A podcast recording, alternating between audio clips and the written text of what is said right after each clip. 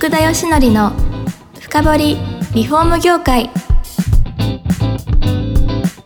この番組はリフォーム事業のためのネットワーク戦力住宅会社のブランディングを支援するルームクリップ公認家づくりパートナー住宅事業経営者の初めてを支援するランリグの提供でお送りします。皆さんこんにちはさあ今週も始まりました福田義則の深掘りリフォーム業界第118回目パーソナリティの福田義則です今回もその先への佐藤さんに来ていただいてますよろしくお願いいたしますはい、その先への佐藤でございます。よろしくお願いいたします。いやーなかなか紆余曲折ありましたけれども、はい。ソフトバンクのイベントの手伝いとかをされてたと。はい。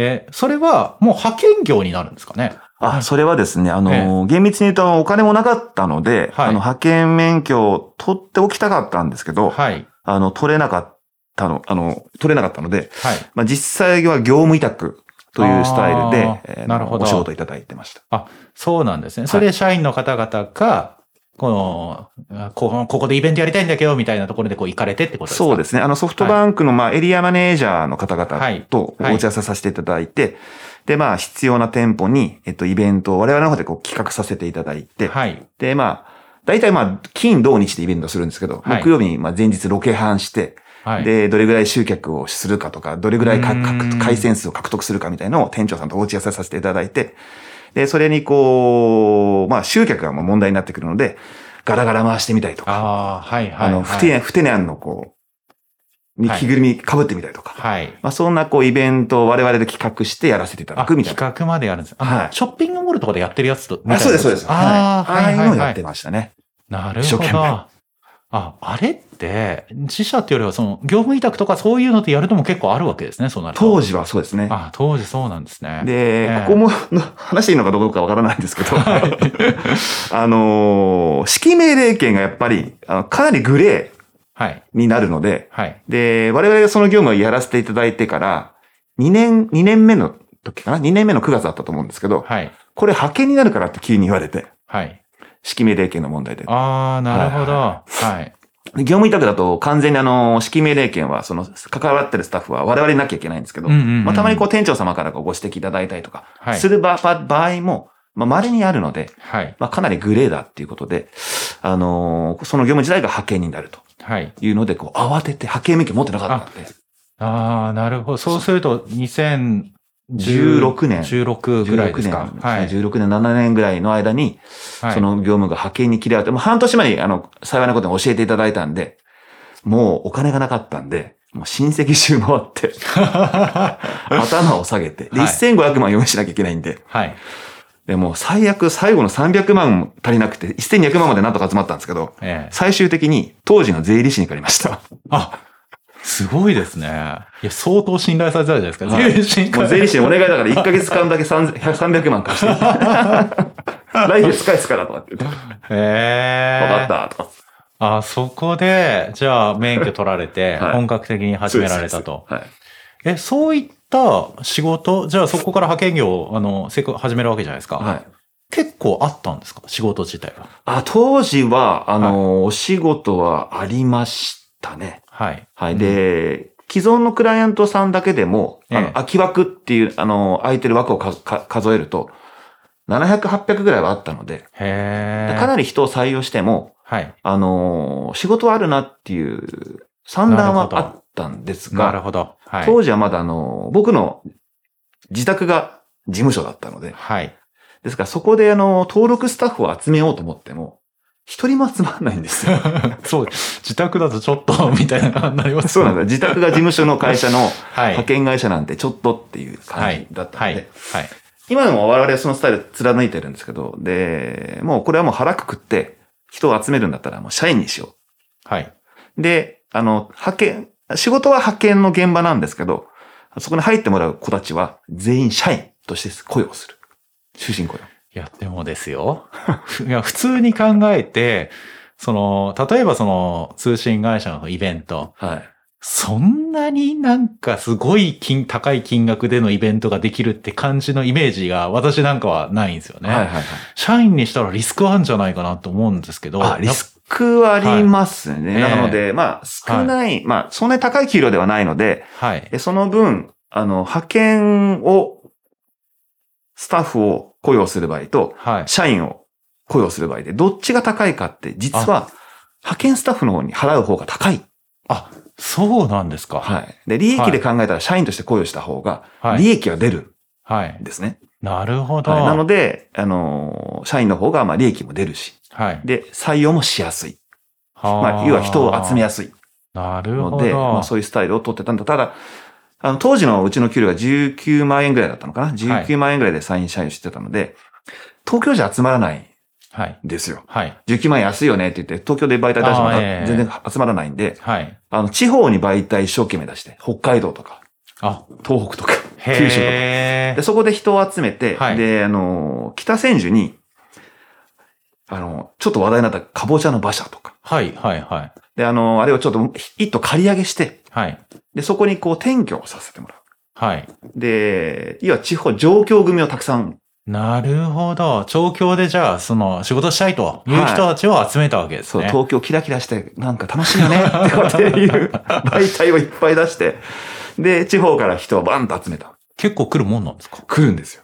ああ。あ、意外と、じゃあ東京に来れますよっていう形で、はい就職、こう、あの、愚痴を出してる会社ってなかったってことですかね？あんまりなかったと思います。ねで、それも、あの、ちょっと割と有名な発射台っていう会社があって、はい。でそこも地方から人を集めて、はい。あのソフトバンクの光回線の獲得なんかの仕事うんをさせてたりとかする会社さんがあるんですけど、で、そこの役員の方とちょっと仲が良くって、で、その方からそういうヒントいただいて、じゃあ僕らもじゃあそういう、なんか、ヤンキー採用じゃないけど、はい。地方で、まあ、東京にいたいっていう憧れ持ってる子たちに、あの、積極的にアピールして、で、その、その子たちのためにこう仕事を供給してあげよう。みたいな、な初めはそういうスタイルで。で人を集めた。へえ。でも社員だとやっぱりその、ね、訓練できるとか、はい結構メリットも結構あるとは思うので、そうですね品質は高くなりそうなそうなんです気は。でうんクライアントさんからも何が、あのーはいはいご評価いただいたかというと、やっぱ勤怠がかなり安定してる。はい。はい登録スタッフだと、と来なかったり来たりとかっていうのが結構、あの、散見されるので、はいで我々は社員ですから、あの、管理しなくてもきちんと仕事には行ってくれるなるほど。っていうのと、やっぱり仕事に対するモチベーションも高いので、そこはまあ圧倒的に違うよねっていうんで、あの、かなりこう、オーダーが圧倒的にそれぞれ増えた。へえ。え、そうなるとやっぱりその、ね、通信会社のイベント以外にもこう増えてったんですか？そうですね。あの、普通の。のショップの店舗の派遣ですとか、はい。あともう、話、社内へのあの事務スタッフというはい業務とかも、だから派遣のオーダーはそこで圧倒的にクライアント数もそうですし、はい。で、まあ営業もそんなにこう困ることなく、順調に拡大をしていきましたね。あ、そうなんですね。はいえ、ずーっとじゃあ社員の方は増えて、社員数は増えてるんですか？増えてます。今400人ぐらいいます。とんでもないですね。400人。400人でも、若い方がやっぱ多いそうですね。うち平均年齢が、えっと、はい今で言うと26歳。あ、相当若いですね。だから我々の会社が1社目、もしくは第二新卒みたいな方が、方が非常に多いですね。あの、グループ会社を、それで結構立ち上げられてるじゃないですか。はい。これはどういう意図でなんですか？あのーその事業が、はいあの、本当に儲かっているのか否かっていうところをはい。明確にしたいんはいで。派遣事業はグリーンリボンっていう会社なんですけどあ、、ええ業務委託はグリーンリボンセールス。あ、そういうことですね。で、採用代行がグリーンリボンエージェント。はい。で、えーその他の、あの、まあ、建築業ですか、まあ、職人系のお仕事がその先。えあ、そういうことでどんどんどんどん立ち上げられてきたと。で、採算が取れないとはい。ダメだと思ってるので、はいで。そこが適正人数なのかとか、そこに投資する資本をじゃあ使うのか使わないのかっていうのはそこで判断しようあ、そうなんですというので分けていね。ます。いやーでもこの時代ですよ。人材の要望はすごいね、高いですよね。どこも欲しい欲しいじゃないですか。そうなんですけど、それはまあコロナ前までですね。あ、コロナ前までですか。はい。はい。今は、あのーお客様から言われるのは、経験者が欲しいなるほど。と、明確に変わってきてましあ、そうなんですね。じゃあそこは、御社の方もちょっと今は戦略を変えてみたいなそうですね。で、そこが、やっぱりはいその先を作るきっかけにはすごくなってですね。はい。で、社内でどうやって経験者を作っていこうか、みたいなところがうん一番のこう課題感としても、あ社内でこうありましてですね。はい。で、先ほどもお話しさせていただいたように、に26歳の平均年齢の子たちなので、基本的にこう、経未経験者ただ若いっうん。ていうことだけがまあ一番のこう売りになるんですけど、はい。ただ経験は積んでないので、はい。じゃあ我々の中でその経験値を積む会社を作んなきゃいけないよね。うん。ただなおかつでもその、そうするとこう自前のこうかいあの仕事になってくるので、やっぱりこう世の中に、えっと、人材不足であるとか、はい慢性的なものがある業界が多分一番、えー参入チャンスが多いと思ってまして、なるほど。そこでその建設業ですとか、あーいうところにこういう、はい、こうフォーカス。フフォーカスをして、はい、取り組み始めたというのが、その先を作る経緯ですね。いや、確かに、困りはものすごいしてますね。いや、ただですよ。はい。やっぱりこの建設業って、すごいその専門的なその知識だったり経験が必要かなっていうふうには思うんですけど、どうやって立ち上げてそれをこう身につけさせていったんですか？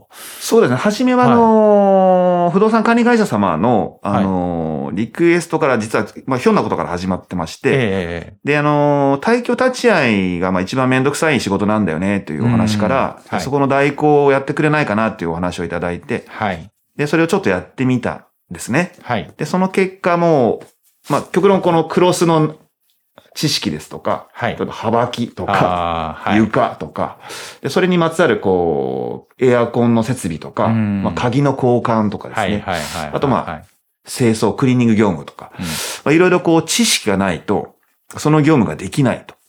で、勉強しまして、で、その業務が何とかできるようになったら、で、今度は、あのー現状回復作業って自分たちでやれないのかなっていう。ああ、なるほど。はまあ、それ一気通貫でやれたら、まあ、楽。い。儲かる、儲かるねって。はい。で、これうんはい外注に出しちゃうから儲かんないんで、はい、はい、はい。自分たちでやったら儲かりそうだよねっていうところから始まりまして、で、ちょっと自分たちでやり始めたんはいですけど、だから本当にそのノリ、クロスも貼ったことないやつが始めるんで、そうですよね。初めの1、2年はもうやり直しやり直しで、いや、結構難しいと思いますよ。はい。ノリ付き機とかなかった。え、なくてやってたらとんでも大変ですよ。初め、初めはですね。へえ。だから素人がやり始めたんで、まあそうなっちゃうんですけど。いや、よくやりましたね、むしろ。見よう見まねみたいな感じで。で、たまたまさ、今の、は当時は350人ぐらいの、で、社員の中で、もともと建設業やってましたって子がい。なるほど。いたんですよね、これリサーチしたら。はいはいはい、で、はい。その子。がクロス職人だったんですね。はい。で、その子に、あのこそっち側に転籍してもらって、えで、それはややりたくないから辞めたのに、って言われたので、まあ半年間だけごめん。ってお願いして、教えてもらったんですよねあ。まあまあまあまあ。で、佐藤さん乗り付き機ないとダメだよとか。あ、そういうのも習いつつ、そうそうそう徐々に。まあでも一応ね、プロに習ってるってことですから。はい。はそれでう。こう、技術者を何人か、こう、少しずつ育て始めたという感じ。へえ。それででもうまくいくもんなんですか？結構いったんですか？いや、でも3年かかりましたね。あのー収支がちゃんとこう、トントンになるまで。あ、よく我慢しましたね。我慢しました。でも、グリーンリボンで儲かってるんで。あ、なんとそうかそ。う、なんとか。でもそうか。そこの資質は。将来的には結局人材ない時にその経験者が必要だからそこの一つのこう柱を作るためにはい投資をしたいわけですね。ずっとそうです。で、そこはもう経験者は、あの、はいはい自分たちで作るしかないので、ええだからそこはもう、ある程度投資をしないと無理だろうと思ってましてですね。なるほはいど。そこはまあ、多少まあ赤字でを出してても、はい。我々役員陣もそこはもう合意を得てたので、はい。まあそこは収支が出なくても大丈夫だったと。あそ当時はういうことですね。いや、今、それでさらに多分その先に発展してるんですけど、ちょっとですね、時間が来ましてですね。意外と時間すぐ来るんですよ。すねすぐ来るんですよ。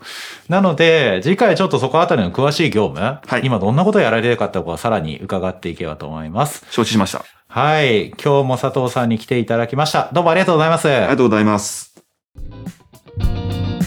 この番組は住宅業界に特化したコンサルティング会社ランリグが長年業界の今を追いかけてきた福田義則をパーソナリティに迎え確かな実績を持つスペシャリストを毎回ゲストにお招きしてお送りする番組です。